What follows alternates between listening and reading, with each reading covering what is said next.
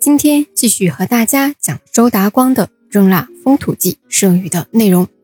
上一期不惑说了周达光书里所记载的第七则呀，内容比较私密。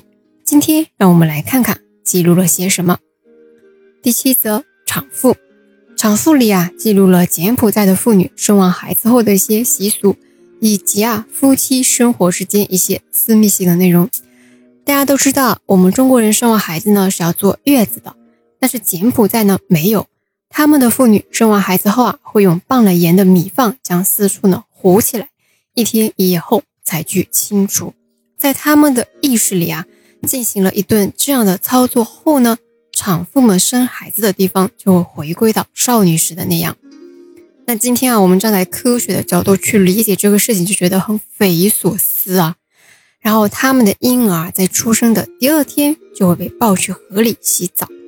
那关于第七则后半部分的内容呢，比较邪恶，不惑就不在这里做公开的讲解了。第八则侍女，侍女呢记录的是柬埔寨的女孩子们出嫁的习俗，这个习俗也奇奇怪怪的。我们来看一下是什么样子的。在柬埔寨，富人家的女孩子们到了七九岁的时候，穷人家的孩子们到了十一岁的时候，要先和和尚。或者啊，是道士睡了仙才能嫁人，然后和尚或者是道士呢，收到很多彩礼，仪式呢还很盛大，比这个女孩子出嫁那天啊还要隆重。穷人家的孩子如果支付不起这个钱，也有不收钱的和尚或者是道士呢来做这件事情，在当地被称作做好事。如果没有进行这个操作，还要去官府登记，然后官府给你安排。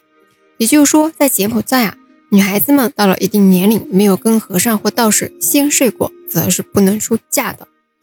这也跟我们中国有个习俗类似啊，就是公主出嫁前，贴身婢女会先去试一下驸马爷行不行。《红楼梦》里啊，也隐晦的表达过这个现象，就是宝玉房里的大丫头袭人与宝玉之间那个什么了哈。第九则奴婢。柬埔寨的奴仆们啊，是商野里的贱民们来充当的。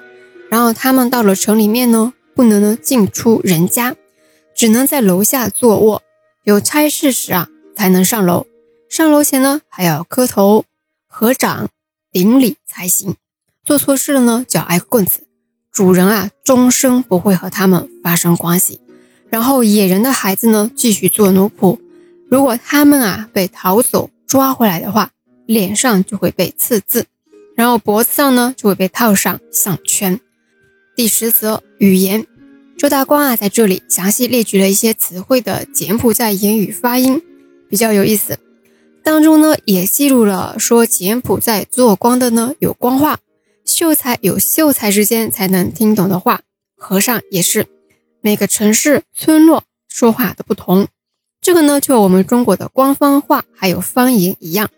比如我们温州的方言就很难被听懂，但是啊，其他城市的方言就地图中间那一块还是多少能听得懂的。不过对方言啊还是比较感兴趣的。去旅行时呢，有时候会早上啊就去当地的山上，或者傍晚呢去当地的公园坐坐，听听方言是非常有意思的。第十一则野人，这里啊周大光列举了三种野人，第一种就是我们前面讲的。给城里人当奴仆，可以听得懂当地语言的野人；还有一种呢，就是土著，他们听不懂当地的语言，靠打猎为生，经常呢在山头游荡，头上顶着一个瓦盆，同族之间啊经常互相残杀。第三种野人呢，是会织布的野人，会种豆蔻，用木棉花织布，织的布很厚，花纹也很奇怪。从这个记录来看啊。第三种野人呢比较先进一点。第十二则文字，在这则里啊，周达光记录了柬埔寨官方的用纸呢是用了染黑了的麋鹿皮做的，字体啊和回鹘字相仿。回鹘呢是我们中国少数民族部落，是维吾尔族的祖先。然后柬埔寨人的书写方式啊和我们是倒着的，我们呢是从上。往下写，他们啊是从后往前写。周大光呢还说他们的字母发音啊和蒙古差不多。第十三则，正朔时序，讲到月份和当地的节日了。十月份被柬埔寨呢定位为正月。哎，这个和我们的秦朝时候一样啊。秦始皇呢也是规定十月初一就是新年，也就是春节啦。柬埔寨人过大年啊也会放烟火，挂上灯笼、鲜花，喧闹半个月才结束。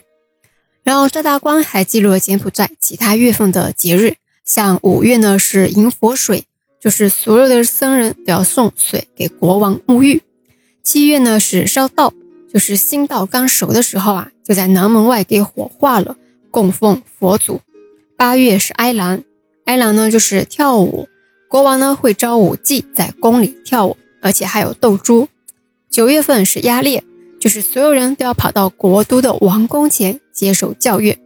有趣的是。柬埔寨啊也有十二生肖，和我们中国还是一样的。今天和大家讲的内容啊，不过比较喜欢文字和当地的节日了。根据前面十三则的内容来看啊，周达光作为一个地理学家所记录的这些啊，真的是非常详细了。毕竟啊，《征腊风土记》是作为那个时期唯一的史书啊。下一期呢，不惑继续和大家介绍书里剩下的其他内容。